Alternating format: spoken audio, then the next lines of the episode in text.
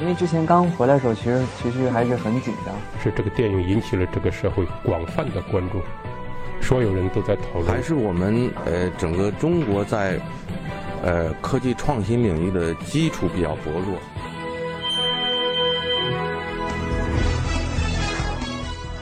影响有影响力的人，中国新闻周刊。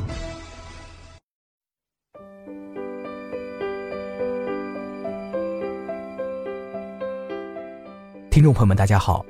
您现在收听到的是由中国新闻周刊和喜马拉雅联合制作播出的《听中国新闻周刊》。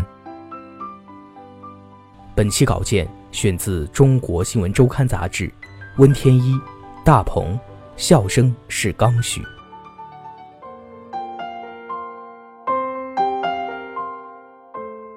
大鹏并不叫大鹏，他真正的名字叫做董成鹏。但人们似乎已经忘了，这个听起来四平八稳的名字与眼前这个人有什么必然的联系。生活中的他看起来更像是董成鹏，那些在荧幕上或者节目中抖出的机灵和逗趣表情，仿佛都被一张无形的洗脸巾擦拭得干干净净。他的五官平淡斯文，透过眼镜向里面望进去，幽深处还带着一丝严肃。他最擅长的表达方式是以一种喜剧的手段演绎有些悲剧底色的小人物，所以，在他演绎的那些令人啼笑皆非的角色中，很容易让观众看到自己。七月下旬，他又一次出演了一个这样的小人物，和范伟一起出现在电影《父子雄兵》中。父亲是军人，那么孩子的名字里一定得有一个与之相关的字眼。这是电影《父子雄兵》里的一幕，父亲的老战友们回忆起他们当年聚在一起，集思广益给范英雄出生儿子起名字的故事。有人希望他长大后成为一个伟大的人，于是打算叫范伟；还有人觉得范伟太简单，后面应该再加一个“奇”字，并且用着结巴的语气念着“范范范玮琪”。有人希望孩子健康，叫范建。最后有人提议，干脆就用“冰”字，叫范冰冰。当然，最终他被叫做了范小兵。范英雄与范小兵是一对父子，老爸曾经是缉毒军人，因为一次意外，从此折戟沉沙，大隐隐于胡同世俗。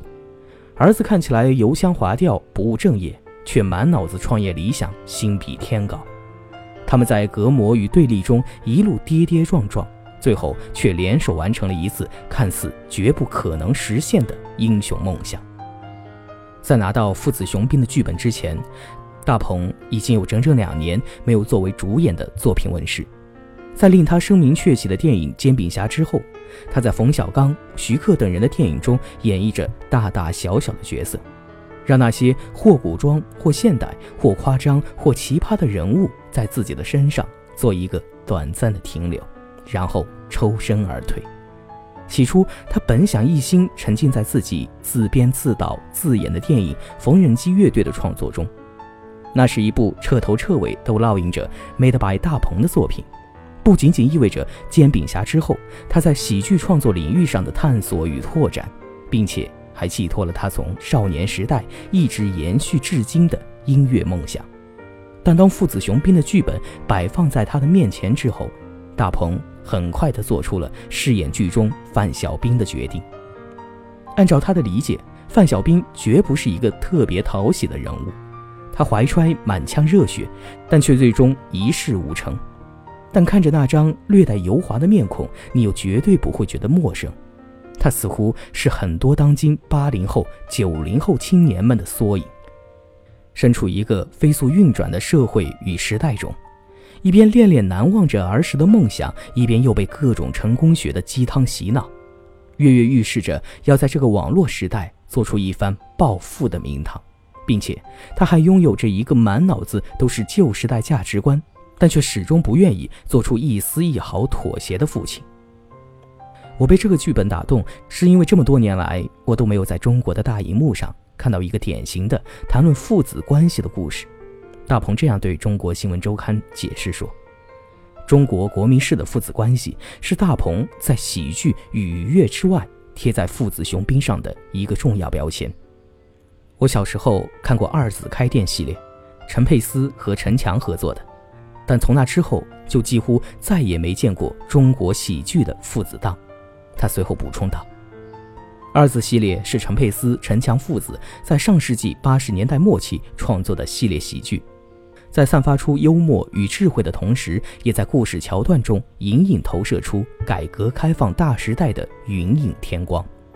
而父子雄兵也在表达父子情怀之外，囊括了大量当下时代的笑点，比如碰瓷、微商、创业、拆迁等等。在西方文化语境里，父亲可能会对儿子说“我爱你”，然后彼此给予对方一个满满的拥抱。而我们中国的父辈们都比较传统。即便心里面有“我爱你”，但极少会真正表达出来。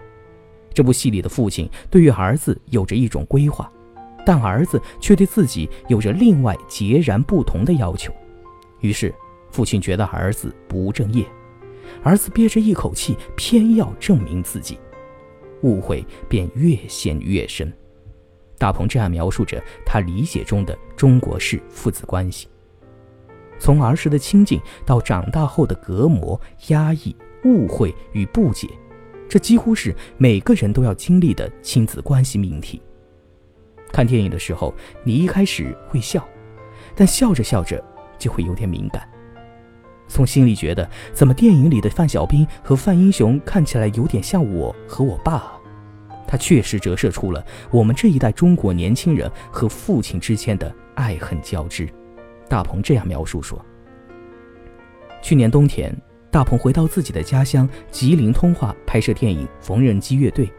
作为导演与主演，他每天在片场忙碌，但几乎每一天他都会在片场见到自己的父亲。我就忙着我的事，但不知道什么时候一回头，就看见他在那默默站着，也不说话。直到他工作结束离开的那天，很多亲戚与儿时伙伴、同学都来送行，但这一次。”大鹏没有在人群中看到父亲。后来，他的叔叔告诉大鹏：“你爸就是不想让你看见他，因为这种场合见面肯定免不了分别的仪式，比如拥抱什么的。他不想有分别，所以干脆不见。”那个瞬间，大鹏有点恍惚，他想到了父子雄兵在喜剧之外的另一些情愫，欲说还休，但却始终在心底氤氲不散。大鹏最初的梦想并不是电影，他热爱音乐，至今仍然。喜剧似乎是他获得世俗意义上的成功，并且被大众所熟知的方式，但却并不是他原本的方向，而是带有一点歪打正着的微妙落差与退而求其次的精心设计感。大鹏是东北人，但就像并不是每个东北人都是活雷锋一样。也并不是每个那片白山黑水中生长出来的人都会讲段子和唱二人转。事实上，生活中的大鹏并没有一点地域特征，他说话几乎没有东北口音，看上去那张面孔也不自带喜感，白净、平淡，架起一副眼镜，他很容易就将自己隐匿在人群中。在他的成长背景中，唯一能够与演艺行业建立起联系的是他的妈妈。她曾经是一名评剧演员，在儿时家乡的戏院里，他看着母亲装扮起来，在台上唱《白蛇传》，拖着高腔，扬起水袖，带着一种陌生而又略显突兀的美丽。那几乎是他人生中第一次见识到舞台的魔力。他将一个他生命中最熟悉的日日洗衣做饭的女人变成了另外一个人，但随后命运很快翻转出了另外一面。母亲生病了，肾炎，为了治疗，她需要打激素，身体发胖，从此不能上台。台上的白娘子不见了，又变成了另外一副模样。从那以后，我妈就一直在减肥，直到今天还在减。每次我们见面，她都会问我。你觉得妈妈是不是瘦了？大鹏对中国新闻周刊回忆，母亲的病让大鹏第一次见识到了命运的无常。与舞台上的光芒相比，后者的力量似乎更大，但这力量本身被裹挟在日常生活中，所以粗看上去并没有什么，日子还是一样波澜不惊地过着。